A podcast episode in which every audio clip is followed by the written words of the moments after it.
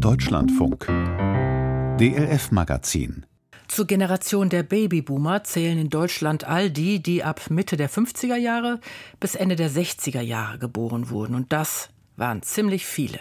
Um das mal in Zahlen zu fassen, 1964 sind in der Bundesrepublik und der DDR zusammen 1.360.000 Kinder geboren worden. So viele wie nie zuvor und nie wieder seither. Denn danach kam die Antibabypille und der Boom war dahin. Heute sind die Babys von damals längst erwachsen. Mehr noch, sie denken über den Ruhestand nach. Und das hat Folgen. Anja Nils mit der ganzen Geschichte. Ich habe da einen relativ klaren Plan, ein klares Zukunftsbild. Also mit 60, das ist in zwei Jahren, will ich schon weniger machen. Also da ist mehr so ich sag mal, vier Tage die Woche. Ralf Mattisen ist 58 Jahre alt und ein typischer Fall. Er ist Unternehmens- und Personalberater mit eigener Firma in Potsdam.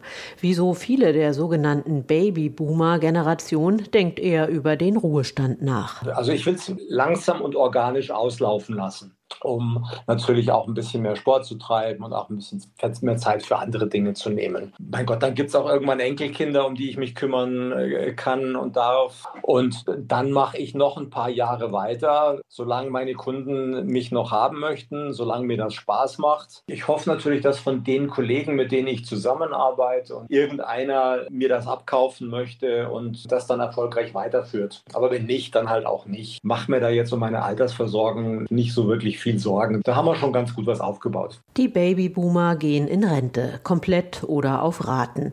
Ralf Mattisens Geburtsjahr 1964 ist ist das geburtenstärkste, das es jemals sowohl in der Bundesrepublik als auch in der DDR gegeben hat. In den kommenden 10 bis 15 Jahren wird es nun Schlag auf Schlag gehen, sagt Achim Derks vom Deutschen Industrie- und Handelskammertag. Und in jedem Jahr gehen mehr als 400.000 mehr Menschen in Rente, als von der Schule kommen. Also wir werden das in den nächsten Jahren nicht mehr los und umso mehr müssen wir uns darum kümmern. Denn der jetzt schon eklatante Arbeits- und Fachkräftemangel wird sich verschärfen. Das Rentensystem durch zu viele Rentner und zu wenig Beitragszahler überlastet und die Versorgung der älteren Generation entsprechend teurer. Also sollen finanzielle Anreize die Menschen länger im Job halten. Pro Monat, den man über die Regelaltersgrenze hinaus arbeitet, erhöht sich die Rente um ein halbes Prozent. Darüber hinaus wurde das Rentenalter Schritt für Schritt auf 67 Jahre angehoben. Die meisten Babyboomer lassen sich davon nicht beeinflussen. Laut deutscher Rentenversicherung gehen sie im Durchschnitt über zwei Jahre vor dem Erreichen des Rentenalters in den Ruhestand und nehmen dabei häufig Abschläge bei der Rente in Kauf. Einige arbeiten dann ehrenamtlich. Über fünf Prozent der Rentner in Deutschland haben einen Minijob. Ich finde das schon schön, eher in Rente. Also ich würde mir dann nebenbei was suchen, was mir dann wirklich Spaß macht und wo ich dann entscheiden kann, wie viele Stunden. Und das ist doch cool. Naja, müsste man flexibel gleiten lassen können, weil es gibt natürlich härtere Jobs und laue Jobs. Und die lauen Jobs, die kann man vielleicht sogar bis 70 durchziehen. Ich könnte noch mit 63 gehen, aber man hat mich ja schon gefragt, ob man nicht länger könnte könnte. Nur 10 Prozent der Babyboomer wollen die vorgegebene Altersgrenze abwarten, so eine Studie der Uni Wuppertal.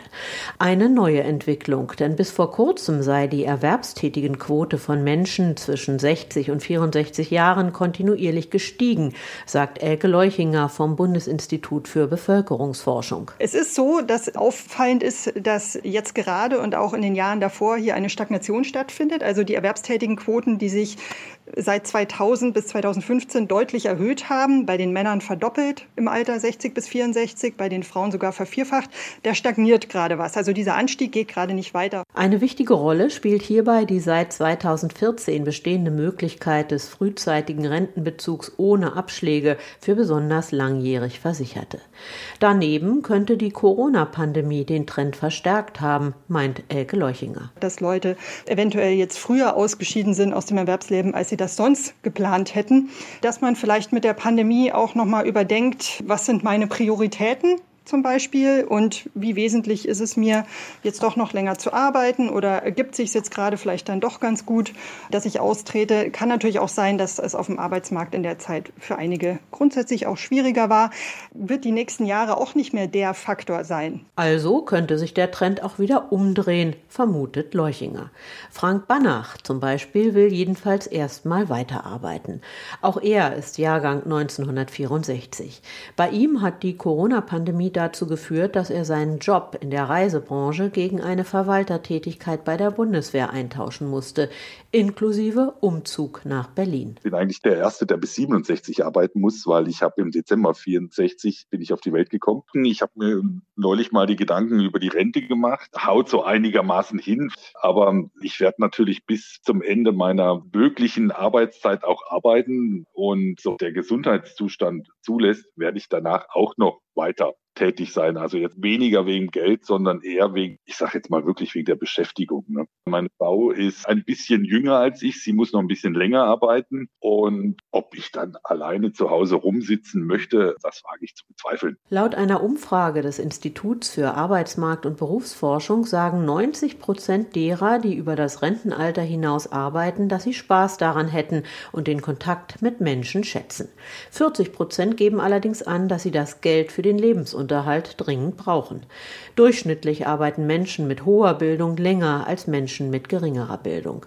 Das liegt auch an weniger körperlich fordernden Jobs und besserer Gesundheit.